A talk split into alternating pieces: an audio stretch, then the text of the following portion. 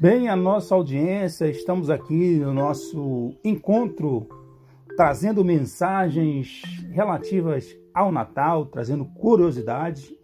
Esse é o meu quinto podcast e, como sempre nós fazemos, gostaríamos de que você abrisse a sua Bíblia no livro do profeta Isaías, profeta messiânico Isaías, que profetizou sete séculos ou 700 anos antes da vinda do próprio Cristo capítulo de número 7, versículo de número 14, ele diz assim: Portanto, o Senhor mesmo vos dará um sinal: eis que uma virgem conceberá, dará à luz um filho, e será seu nome Emanuel, que significa Deus conosco.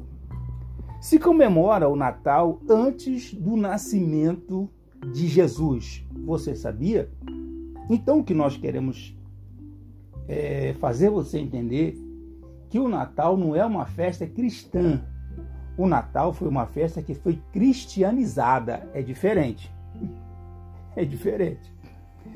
É, eu estive vendo na revista Super Abril que Roma, no século II, dia 25 de dezembro, era havia uma festa com presentes, né? mas o nascimento entre aspas, era do deus persa Mitra. Você sabia disso? Sete mil anos antes do nascimento de Jesus, já se celebrava também uma festa, que era chamada o solstício, ou solstício de inverno, né? que vai partir, começar agora em dezembro no hemisfério sul e hemisfério norte. É, a noite mais longa do ano no hemisfério norte, é, é, que acontece no final de dezembro, como eu, eu tinha que falar, é, como aqui comentei com vocês, é o chamado o renascimento do Sol. É, em 221 depois de Cristo, um historiador cristão chamado Sexto Julius Africanus, ele ele ele crava o aniversário de Jesus, que até então não se tinha dado, porque a Bíblia, eu já falei isso aqui, a Bíblia não diz né, a data que Jesus nasceu, mas ele vai e cristianiza é, é, é, essa data de 25 de dezembro, dizendo que foi a data que Jesus é, nasceu. E você sabe aí que é, é, Roma havia passado por um processo, Constantino era imperador, Constantino se, se converteu, etc, etc. Você já sabe dessa história. O, o, presunto da ceia, a decoração toda do Natal colorida, as casas a árvore, ela, é, é, as, as árvores de Natal, né? Ela é uma tradição nórdica. Ela não é uma tradição cristã, ela é uma tradição pagã. E, e para esses, esses nórdicos, é, quem trazia presentes para ele não era Papai Noel, eram gnomos. depois esses, esses gnomos foram é, é, tomando a forma mais humana, né? mas na tradição deles original eram os gnomos, né? seres místicos. Acredita-se também que essa tradição a árvore de Natal começou em 1530, né? Eu não quero aqui dizer o, o, o, o é, ser taxativo, mas quero trazer para vocês o que conta a história e vocês tiram suas próprias conclusões.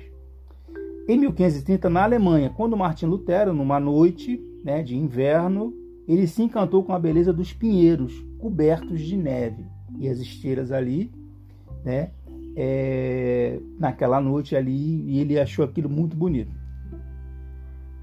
Os presentes, amigo culto, é uma tradição que tem raiz, que é uma tradição que tem raízes é, inspiradas na visita dos três magos. É por isso que na noite de Natal ou especificamente no mês de dezembro há uma corrida, não, o comércio, o comércio fatura muito com isso, né, para se dar presente crianças que esperam, né, fazem seus pedidos de, de, de, é, de final de ano, existe aquela tradição do amigo oculto, né, isso tudo remota aí na visita dos magos quando vieram trazer presente para o menino Jesus. Segundo o site band.com.br, o primeiro cartão é, é, de Natal surgiu na Inglaterra em 1845, quando C. Henry Cole, diretor do Museu Britânico, né, ele viu que não ia conseguir falar com todo mundo, desejar, desejar é, é, Natal, né, nessa tradição, e ele contratou um pintor e o pintor fez uma, uma um, um, um cartão para ele, né, uma imagem, né, e com uma família, mesa, né, é, com a mensagem em inglês de Feliz Natal e o próspero ano novo. Ele mandou imprimir mil daqueles e mandou para os seus amigos. No próximo ano ele fez isso, e essa tradição foi se estendendo, né? o cara que recebeu já gostou, aí começou a, fazer também e tal. E isso foi se expandindo e ano a ano isso, essa tradição chegou ao mundo. Eu já até comentei aqui né, que eu gostava de enviar também cartão de Natal. É, eu tenho guardo um cartão de Natal do meu pai até hoje. E, e essa é a história da tradição. Segundo a, a Wikipédia, falando da, da, ainda das árvores, é, a árvore era, era considerada divina, ligado a seres mitológicos gregos. Isso é muito interessante. A, a, a, as, as árvores. A árvore de Natal, ela não é da Bíblia. Não tem isso na Bíblia. Ah, não tem na Bíblia. E sim, é, a tradição da árvore de Natal é de origem pagã. Não tem nada a ver com o cristianismo. É, isso remonta da adoração à árvore. É, e que os, os, os camaradas lá ele cortava assim, um pinheiro e, e, ele era colocado dentro do lar. É, e ali naquele pinheiro era depositado os presentes. O carvalho representava o sagrado de Odin, que é um deus grego.